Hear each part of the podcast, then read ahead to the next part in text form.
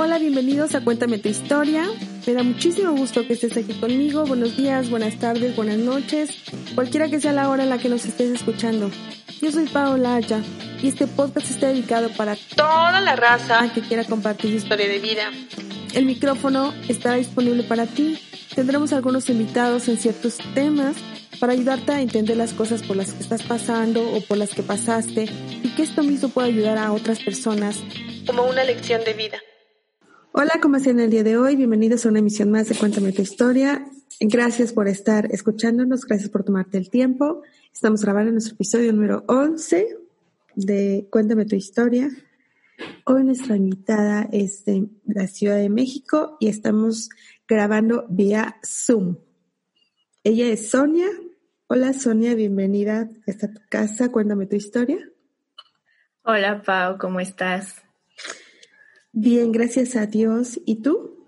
También muy bien, gracias. Qué bueno, gracias por habernos contactado. Gracias por aceptar compartir con nosotros parte de tu vida. Gracias a ti por la invitación. ok, Sonia. Eh, hoy vamos a hablar de un tema que a lo mejor no todos han pasado por esto, eh, este olor, nuestro tema de hoy es el dolor que deja la pérdida de un ser querido.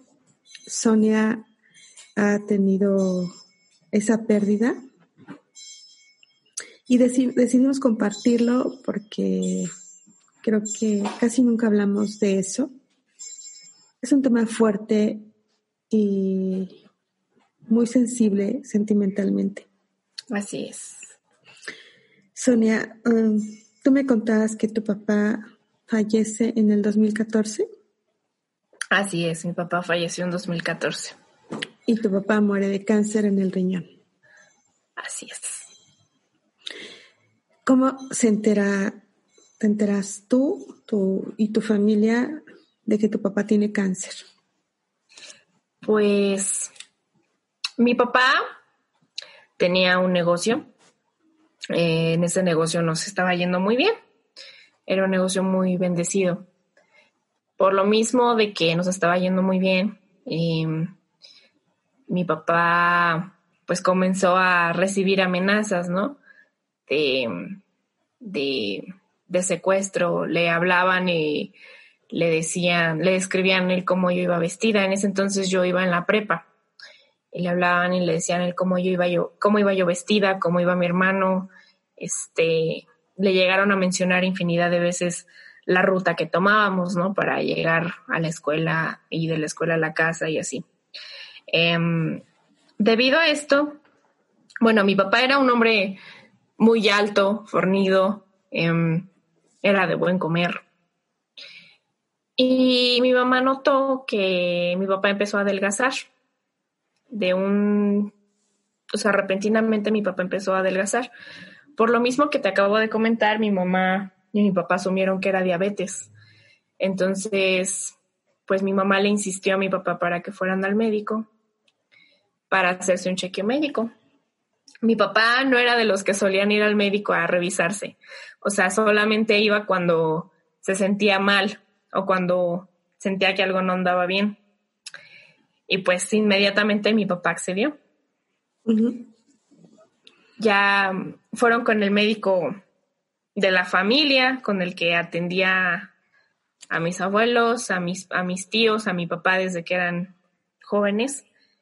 Em, y pues le mandó a hacer unos estudios. Cuando revisa los estudios, el doctor lo, le dice que si no contaba con seguro social o con seguro médico, pues que viera la manera de contactar a alguno, contratar uno, porque pues lo que se venía iba a provocar gastos fuertes, ¿no? En ese momento el médico no le dijo nada, simplemente le dio el pase para un hospital general. Eh, mi papá llegó con sus estudios al hospital general y cosa de un día para otro le dan el pase para el Instituto Nacional de Cancerología. Em, para esto le, le habían mandado a hacer una biopsia para descartar si era un lipoma, una bolita de, grasa, eh, o un tumor. Eh, mi papá antes había tenido, cuando era joven, había tenido una operación en el intestino. Le habían quitado un pedazo de intestino porque había tenido salmonelosis. Entonces, entonces mi papá pues se cuidaba muchísimo en esa parte de, de, no tener golpes porque pues tenía la operación, ¿no? Em, y además que pues cuidaba su alimentación. Mi papá no era garnachero, mi papá no era, eh, no sé, mi papá comía muy bien. O sea, llevaba una buena dieta y se cuidaba mucho. ¿qué, ¿Qué edad tenía tu papá? 47 años. Muy joven. Muy joven. Em, entonces, pues le mandaron a hacer la biopsia para descartar si era lipoma o, o, un, tumor? Esto fue en el Hospital General y enseguida, enseguida le dieron el pase al, al INCAN y mandaron sus resultados del laboratorio de biopsia al INCAN, no al Hospital General. O sea, fue... Mi papá no vio nada de esos resultados, simplemente los mandaron al INCAN. Em, pasó el tiempo y entre estudios y eh, más estudios para poder dar un diagnóstico, el 29 de marzo, que es mi cumpleaños, eh, le dicen a mi papá y a mi mamá, pues, ¿sabe qué? Usted tiene cáncer, hicieron, el tumor hizo metástasis en los pulmones y no hay nada que hacer. Mi papá era veterinario, mi papá le gustaba mucho la parte biológica, ¿no? Entonces mi papá, pues, dice mi mamá que se, ajá, se descoció haciéndole preguntas al doctor y qué voy a sentir y qué lo generó, em, qué me recomienda. El médico le dijo que le dio dos opciones, cuidados paliativos o la operación. Mi papá optó por la, por la operación, pero a pesar de eso nos dieron eh, como un pequeño cursillo, nos llevaban a pláticas para la parte de cuidados paliativos, ¿no? Eh, ajá, para, se supone que para poder lidiar con la pérdida y para irte despidiendo de tu ser querido poco a poco, cosa que... Irte preparando. Nunca, nunca vas a estar preparado por más cursos que tomes, no vas a estar preparado para, para perder a un ser no. tan querido.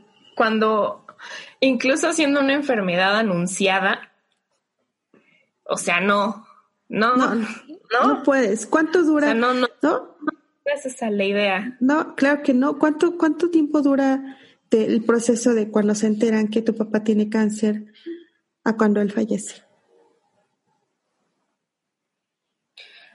Mm, marzo, inicios de abril, mayo, junio, tres meses aproximadamente. En esos tres meses, ustedes vieron cómo tu papá se deterioró, se iba deteriorando día tras día. O sea, le hicieron la operación y le hicieron quimios. No, mi papá optó directamente por la operación. En ese entonces económicamente estábamos muy bien. Entonces, eh, toda la parte de tratamientos, este, buscando opciones en herbolaria, en acupuntura, en este, incluso la parte energética, este, intentamos de todo. Eh, mi papá no quería ni radiaciones ni quimioterapias porque él sabía el daño que, que, causaba. Además que el doctor le dijo que no era opción porque el tumor había consumido totalmente el riñón y además los dos pulmones estaban dañados. Entonces, eh, la quimioterapia definitivamente no. Pero ya em, había hecho metástasis. Duró tres meses mi papá y pues fueron meses... Sí, sí, ya había hecho metástasis. Entonces ya no había opción de quimios. O sea, lo operaron y... No. ¿No? De hecho, lo pusieron en lista de espera con urgencia, pero pues el INCAN es un hospital eh, de índole pública en la que pues hay, o sea, otorgan las operaciones eh, con base en la gravedad y a las personas, bueno, es lo que yo pienso, y a las personas que ya no tienen opción, pues las van aplazando y las van aplazando y así le pasó a mi papá. Eh, lo pusieron en lista de espera para la operación y de hecho, mi papá ya había fallecido cuando nos hablan del INCAN y nos dicen que ya tenían la fecha para su operación. Así es. Así son los hospitales públicos. Pero ¿cómo fue el proceso de esos tres meses? O sea, solo fue, fue la espera a la, a la, cirugía que no la hubo. Eh, ¿Él se fue deteriorando? Sí, como te comentaba, mi papá pues era muy alto, muy, muy fornido. Eh, fueron meses en las que mi mamá se convirtió en una enfermera profesional en menos de una semana, ¿no? Eh, fue muy difícil porque la parte emocional de que pues mi papá estaba acostumbrado a trabajar, a, hacer el sustento de la casa, a, salir y venir. Mi papá era muy alegre. Y el hecho de que pues le dieran un diagnóstico así de crudo, ¿no? Y que le dijeran que ya no había esperanza, pues eh, la emocional, los cuatro estábamos devastados. Somos, éramos cuatro en la familia, papá, mamá, mi hermano y yo. Y pues, o sea, el deterioro fue paulatino. Mi papá tenía el tumor en el riñón izquierdo y justo de ese lado, o sea, ya de tan grande que estaba el tumor, eh, eh, comenzó a oprimir nervios, entonces ya no tenía circulación, por lo que perdió la, eh, la movilidad de la mitad del cuerpo del lado izquierdo. Em, ya los últimos días no podía hablar. Em, teníamos que, cambiarlo constantemente de lugar para que no se llagara porque ya no se podía mover. ¿El bajo de peso? Muchísimo. Mi papá, em, pues estaba grandote, ¿no? O sea, de ver a, a, mi papá así grandote, a, a ver incluso cómo bajó su estatura, el yo poder aguantarlo cuando lo cambiábamos o cuando lo bañábamos, pues, o sea, es, no sé, es increíble de una manera negativa, o sea, no, no te cabe en la cabeza cómo una enfermedad puede acabar con una persona así. Es una enfermedad terrible. Tu papá tenía 47 años y no te esperas que una persona de esa edad pues se vaya, era, era muy joven y el punto en que eh, ver a, al, ser querido que se va deteriorando, que ya no quiere comer o ya no puede, porque a veces, aunque quieran, no pueden, los alimentos no. No pueden. No pueden. Eh, algo que, bueno, los síntomas es que le daban asco las cosas. O sea, mi mamá condicionó la habitación a tal grado que no le llegaran los aromas de cuando ella cocinara, ¿no? Eh, porque se vomitaba. Mi mamá se esmeraba muchísimo en, prepararle algo que le gustara. Me acuerdo que él pedía muchísimo su jarrito de piña, le encantaba. Em, y el doctor este, nos dijo que en lugar de eso le, le diéramos este agua de piña y sin azúcar para que el riñón que estaba pues pudiera, no, no tuviera tanto trabajo al filtrar. Em, mi mamá eh, le hacía calditos, le, o se esmeraba mucho para que, lo, para que él comiera, ¿no? Eh, mi papá sí nos decía, es que no puedo, y le acercábamos el plato de comida y, él se vomitaba y decía, es que no puedo, llévatelo. Me haces más daño que me acerques la comida porque la huelo y me vomito. Y llévatelo o sea, eso nos, hablando como familia, pues nos duele muchísimo, porque, o sea, al ver cómo tu familiar, bueno, esa, esa persona va bajando más y más de peso y está más débil. Y aparte que tienen dolores. Eh, fíjate que no, en esta parte fue muy raro porque mi papá no tenía, nunca tuvo dolores. Qué bueno. O sea, nunca, o sea, es son casos eh, excepcionales. Eh, bueno, no excepcionales. o sea, casos muy, muy específicos en los que no tienen dolores. Mi papá nunca tuvo síntomas más que el bajón de peso eh, previo antes del, previo al diagnóstico. Em, que de repente dejó de comer lo que él comía. O sea, mi papá en cada desayuno se tomaba una taza de medio, medio litro de leche tal vez. Y de ver de eso que iba disminuyendo a una pequeña tacita porque ya no le entraba lo, lo, demás que comía. Y medio pan o no se terminaba el plato de cereal o así, algo que le gustara, pues, o sea, ahí comenzaron los síntomas pero ya incluso dentro de la enfermedad mi papá nunca se quejó de, dolores. Si se quejaba de dolores era por la misma debilidad de que no podía comer y pues evidentemente mi papá estaba muy débil. O sea, terminó con, con la piel súper pegadita a los huesos. O sea, nunca se me va a olvidar la escena de, cambiar a mi papá y, ver las costillas marcadas. No, no, no. Es algo muy, muy feo porque o sea, se veía su, sus costillas, pero podías ver el tumor, o sea, podías ver la bola que tenía en el riñón. Y era tan grande que el, el hecho de que no pudiera comer era porque el, tumor comenzaba a desplazar los, los, órganos que tenía alrededor. Además, el tumor seguía creciendo. Ya había hecho metástasis en el estómago, ajá. Ya está todo lleno. Exacto. O sea, envolvió el riñón, eh, el único órgano que no afectó fue precisamente el otro riñón, el, riñón derecho. Y justamente de ese lado había tenido la operación de, la... ¿Del intestino? Ah, del intestino. O sea, de ese lado tenía la, la... Del lado que no fue afectado. Exacto. Entonces, ya en las últimas semanas, él sí tenía dolor, pero era porque por la debilidad, porque dejó de comer. A veces, bueno, no sé, tu papá, en los últimos días él hablaba todavía. Hubo un momento en el que perdió el habla. Yo antes de eso, eh, yo no era como muy devota o no creía en, en ese tipo de cosas que no te puedes explicar. O sea, yo, yo incluso cuando me hicieron el diagnóstico renegábamos muchísimo. Porque yo decía, es que mi papá es buena persona, ¿por qué a él? ¿Por qué no se lleva a tal persona que anda haciendo estas cosas, no? Te preguntas por qué. Mi papá perdió el habla. Ajá.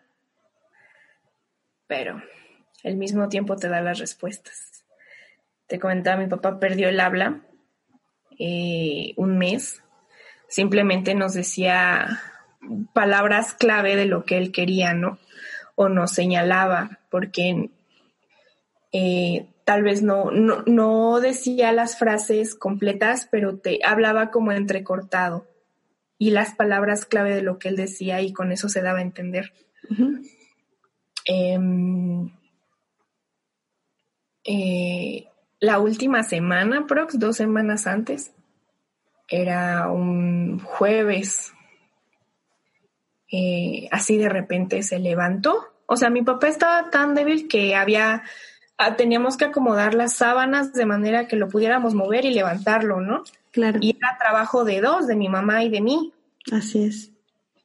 Porque a pesar de que era muy delgadito, pesaba mucho pesaba mucho porque pues era el peso neto de que él no podía sostenerse, entonces no había tensión para, para amortiguar su peso, ¿me explico? Sí, sí.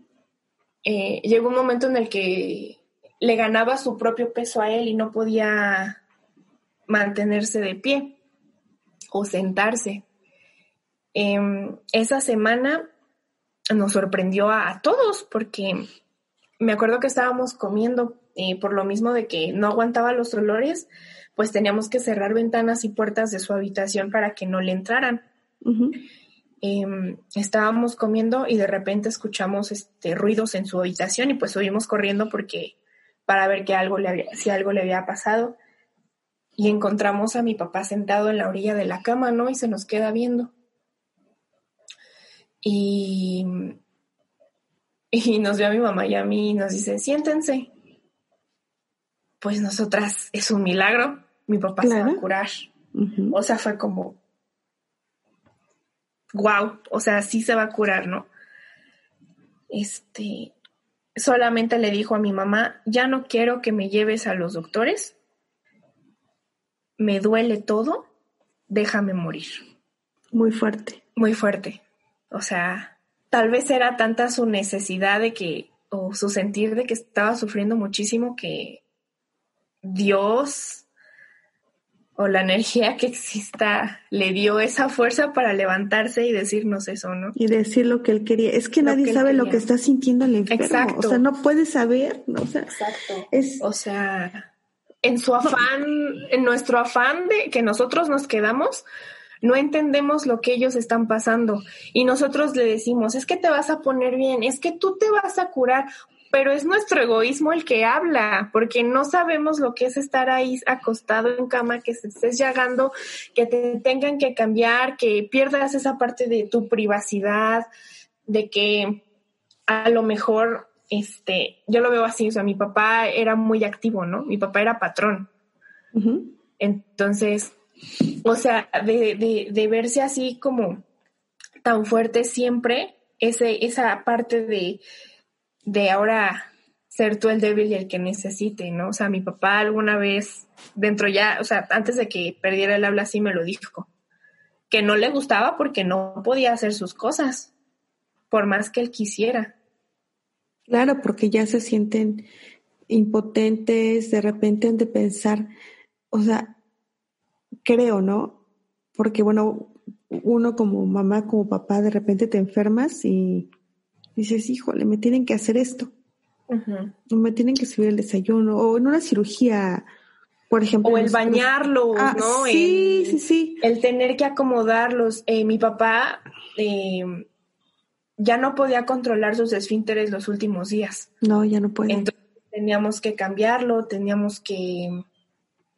O sea, mi, mi mamá y yo hacíamos lo imposible porque mi papá no se sintiera mal porque siempre oliera rico, porque siempre estuviera limpio.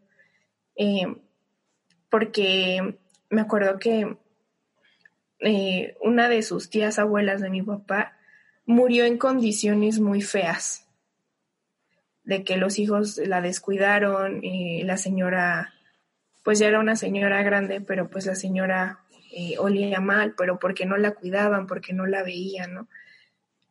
Y mi mamá y yo dijimos, no, o sea, mi, mi él no, no. O sea, nosotros lo vamos a cuidar. Es que es muy triste cuando ves a una persona que ya está en sus últimos días y está en esas condiciones, ¿no? Al abandono, diría yo.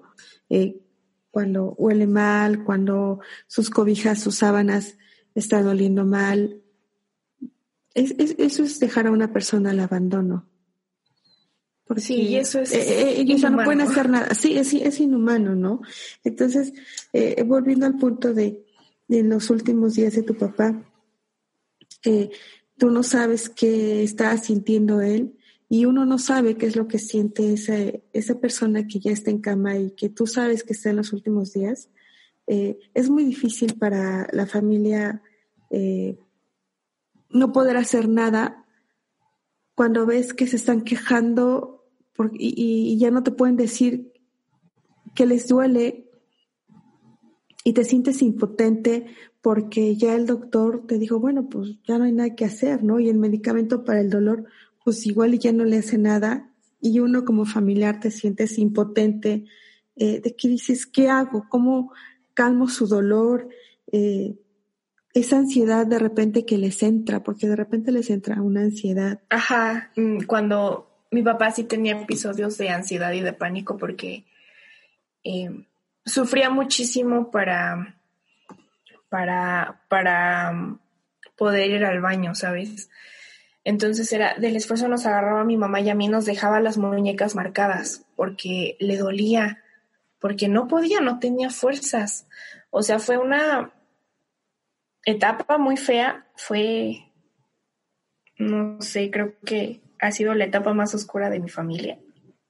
Es, e, e, es la etapa más dura, más bien, más, más dura que puede pasar una familia, el tener un enfermo, eh, en general un enfermo, no solo de cáncer, sino alguien que ya esté pasando por un, una etapa en la que es eh, su etapa final. es muy triste para la familia. Y bueno, tú tratas de decirle, como tú decías hace un momento, de decir, te vas a mejorar, échale ganas, todo va a estar bien, pero tú estás sabiendo que no es así. O sea, tú como familia no es así, porque ya lo sabes, pero también sabes que esa persona, ese ser amado, también lo sabe. Porque ellos lo sienten, ellos lo saben. Entonces tú tratas de, de frente a ellos ser fuertes, de no llorar, y te cuesta mucho trabajo el, el no quebrarte delante de ellos para darles esa fuerza que necesitan. Ante eso, mi mamá, no, o sea, mi mamá, wow, no, no hay palabras para describir a mi mamá. Mi mamá fue enfermera día y noche, mi mamá fue mamá, fue esposa. O sea, eh, mi mamá dio hasta donde pudo y hasta lo que no pudo también. Mi mamá es la mujer más fuerte que he conocido. Em, eh, mi mamá nunca se puso a llorar enfrente de mi papá. Eh, ya, o sea, mi papá se ponía mal, mi mamá lo estabilizaba, cerraba la puerta, se bajaba sigilosamente y se ponía a llorar en el jardín porque no le gustaba que la viéramos llorar.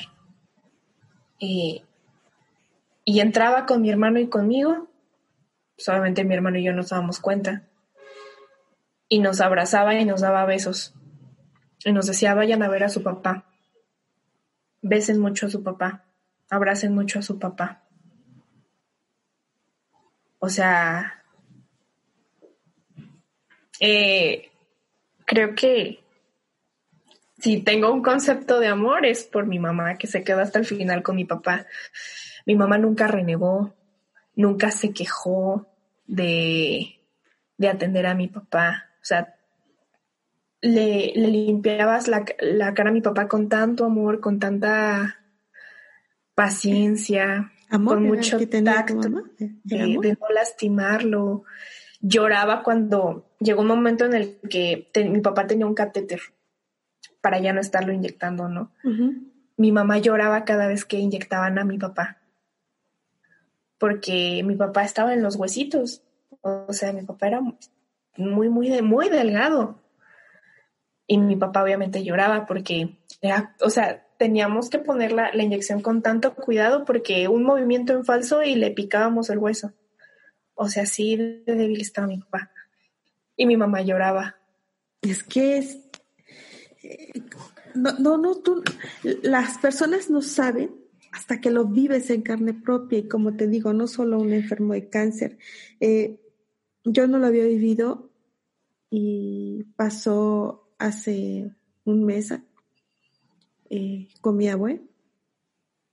y, y se siente eso, esa impotencia y así como tú dices, ese que la piel está pegada a los huesos, ¿no? Y, ¿Qué, ¿Qué, quieres decir? No, no lo hagas porque lo vas a lastimar, pero piensas, es que si no lo hace, le, va a estar peor. Sí, y, te pone como entre la espada y la pared y llega un momento en el que mi papá decía, ya no quiero que me haga nada, o sea, ya déjenme morir. Es que no sabes el dolor que ellos están sintiendo. Ajá, y nosotros en nuestro afán de, de, de salvarlo, de que se quede, Exactamente. hacemos todo. Sí, todo, todo, todo. Es que haces hasta lo imposible humanamente y médicamente eh, a veces los doctores, fíjate que, que cuando eh, ahorita que pasamos este proceso, o sea, ya no saben qué decirte. Y te dicen, llega el punto en que te dicen, solamente Dios, o sea, ya le dimos todo lo que teníamos que darle, ya no hay más. Tú dices, pero ¿cómo? ¿Cómo? Ya no hay más. Quítele el dolor. Y ya no pueden. Y a veces les pides le pides a Dios que le quite el dolor, que ya no esté sufriendo. Pero al tú decirle eso a Dios, le estás diciendo, ya llévatelo, ya no le estés haciendo sufrir. Pero por el otro lado, dices, no te lo lleves, Dios mío. Porque, ¿qué voy a hacer sin él? Bueno, en mi caso, eh, en tu caso es tu abuelita, ¿no? En ese entonces, pues, yo tenía 17 años mi hermano tenía 12 y mi papá, pues era todo. Obviamente. O sea, vivíamos era tu en papá, un... era. Ajá. Y además tenías una familia hermosa. Sí, o sea, todo lo que conocí, todo lo que, lo que había logrado, pues era por mamá y papá, y, y eran los dos, siempre, siempre, siempre. Y, y, y, íbamos a tal lado, íbamos los cuatro. Este, que no, no hay que hacer nada, nos quedamos los cuatro en la cama viendo películas. Uh -huh. Que si íbamos al súper, íbamos los cuatro. Que, o sea, siempre íbamos los cuatro, siempre. Y entonces papá se va, rompe con lo que nosotros teníamos. Uh -huh. Se nos fue la vida ahí. A los Por tres. Y, y, mientras más, más, van pasando los días, uh, quisieras estar preparado, pero por más que lo intentes y lo pienses y digas, él va a estar mejor o ella va a estar mejor, nunca vas a estar preparado para la pérdida de un ser que ha sido todo para ti, en este caso tu papá. Es el ser que te dio la vida y que, por lo que tú me cuentas, fue un papá muy bueno. Eh, Mucho, sí. Que te amó, que los amó a los tres y que estoy segura que, pues él no quería irse, obviamente, ¿no? No. Y cuando llega el momento de la pérdida, es un momento que nunca se te olvida. No.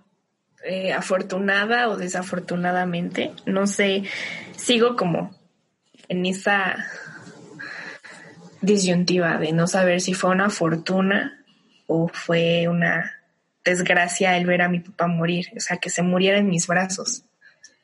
Eh, pasa, pasa esto, eh, mi mamá pues lo ve y le dice, no te vayas. Estaba ahí mi abuelita, su mamá, la mamá de mi mamá, y le dice, déjalo ir, dile que, que lo dejas ir para que él se vaya porque está sufriendo y Dios ya lo está llamando. Mi mamá dijo, con todo el dolor de mi corazón, si Dios ya te está llamando, vete. Los niños y yo vamos a estar bien. Porque yo soy su mamá y vamos a salir. Pero vete. Y vete en paz. Le dijo eso. Mi papá suspiró y, y se fue. Después de eso tengo como tengo flashazos nada más de ese día. De. Mm, solo recuerdo a mi papá en el féretro.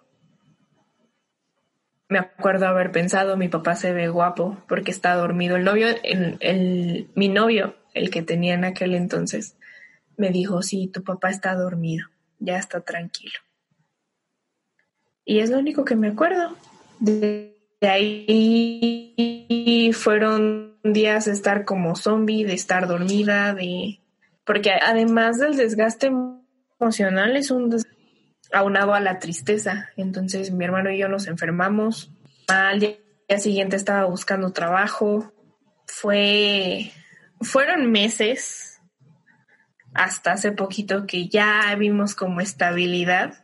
Estamos viendo estabilidad Estabilidad eh, emocional. Y no en el sentido que, que, que, lo superamos, ¿no? Porque eso no se supera, simplemente aprendes a vivir con eso, aprendes a vivir que, a vivir sin la presencia de esa persona. La, la, parte terrenal o material, no sé cómo llamarlo, y ya no está, pero está el recuerdo y es salir y, e ir a lugares, a cualquier lugar, o sea, no a lugares a los que visitábamos, ¿no? pero es ir al, al, al súper y, y, mi hermano, ¿te acuerdas cuando mi papá hacía esto con el carrito? O, ah, mira, estas son las galletas que le gustaba a mi papá. O, eh, no sé, hasta la fecha ya no le lloro tanto porque sé que tampoco está bien. Eh, pero aprendes a vivir con eso el día de mi graduación, en el baile con papás, pues yo saqué a bailar a mi mamá y yo veía a todas mis compañeras con, con sus papás y yo lloraba y yo lloraba, yo lloraba. Era una canción de un cantante de salsa, no me acuerdo cómo se llama, este Manuel o algo así. eh, que dice, vivo orgulloso, papá, y gracias por los hermanos que me diste. No, hombre, pues yo, mi mamá y yo, o sea, nos abrazamos, de hecho hasta nos pasaron así en la pantalla del salón. o sea, nos abrazamos y estábamos llorando en medio de la pista. Y mi mamá me dijo, tu papá está con nosotros. ¿Estás de acuerdo que, como lo acabas de decir, el dolor no se supera, aprendes a vivir con él, aprendes a vivir con la ausencia? Eh, alguien que se fue y que amabas tanto, eh, siempre va a estar contigo. Lo puedes ver a través de tus recuerdos, a través de las cosas que solía hacer y, y en todos lados a donde tú vas y solían ir. Es como si lo vieras, o sea, no lo ves materialmente, ¿no? Pero se te, te imaginas, ¿no? Eh, haciéndolo tal cosa.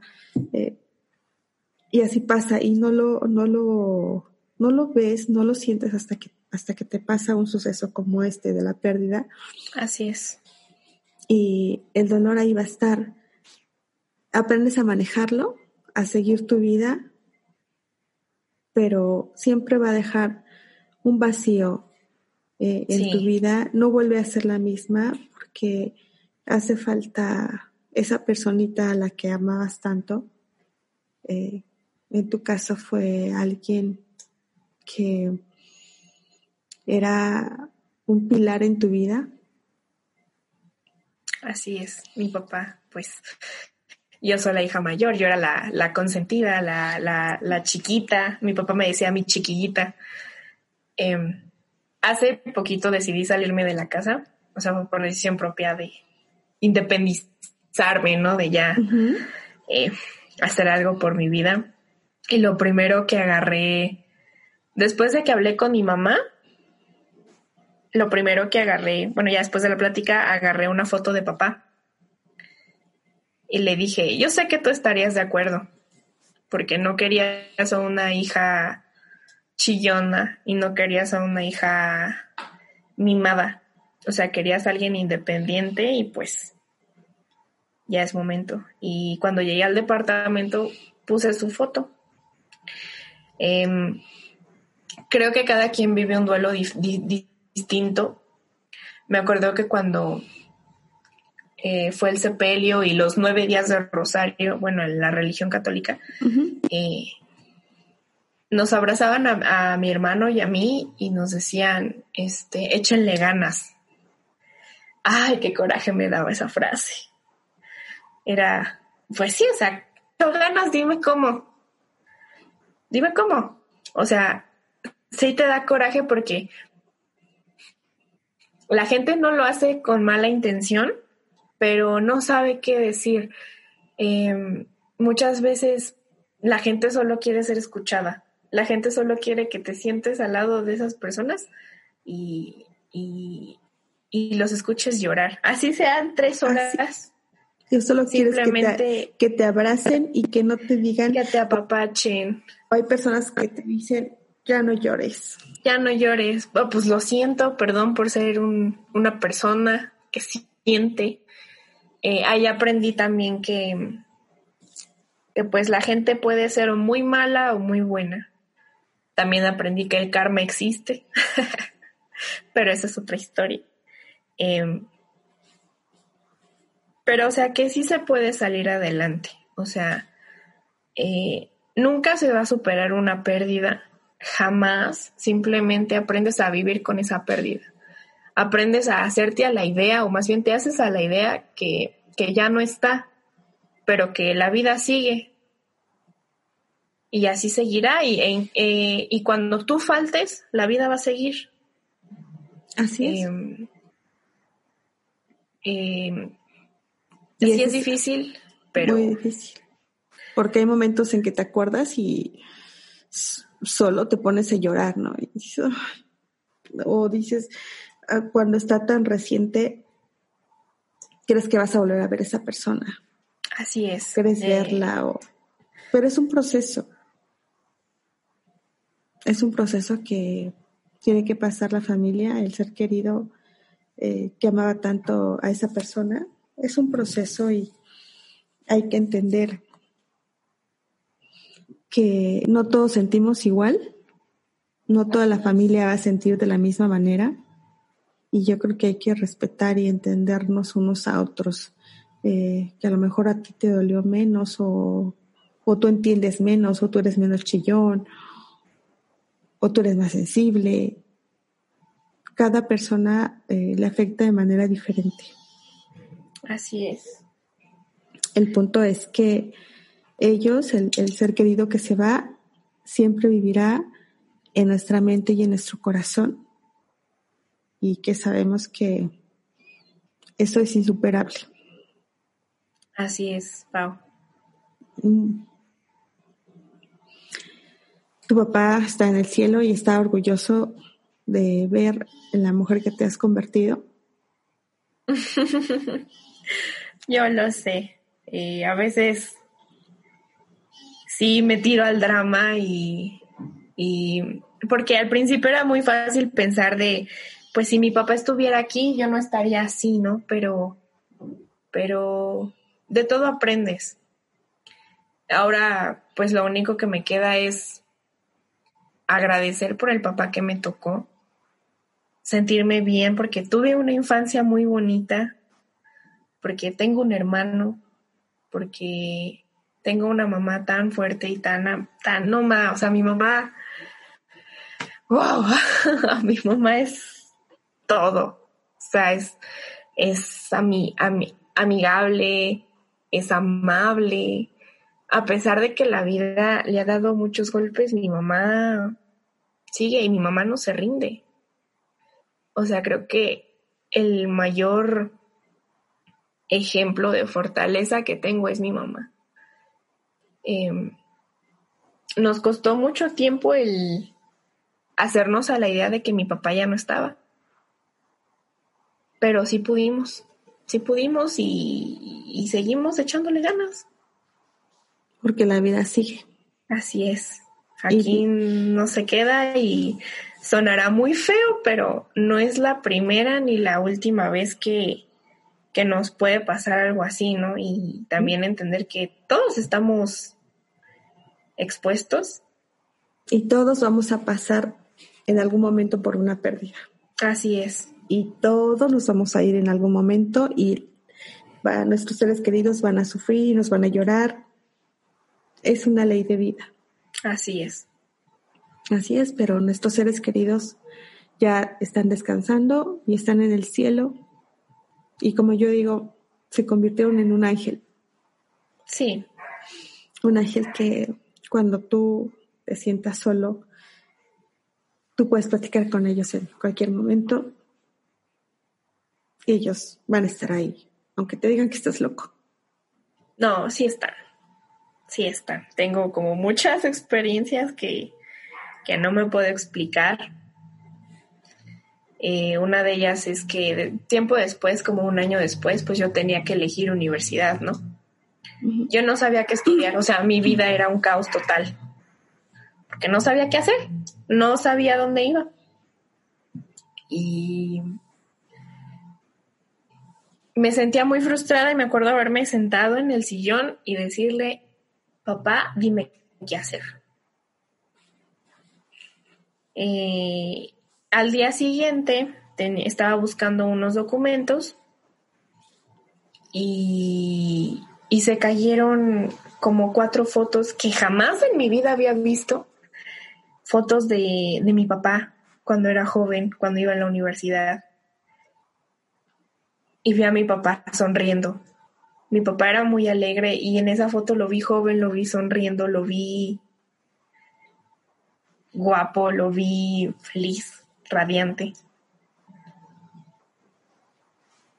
Y, esa misma tarde vi como una opción de universidad, ¿no? Y vi, revisé el plan de estudios y pude sentir como esa, una emoción muy grande que hasta la fecha no puedo describirla, Pau.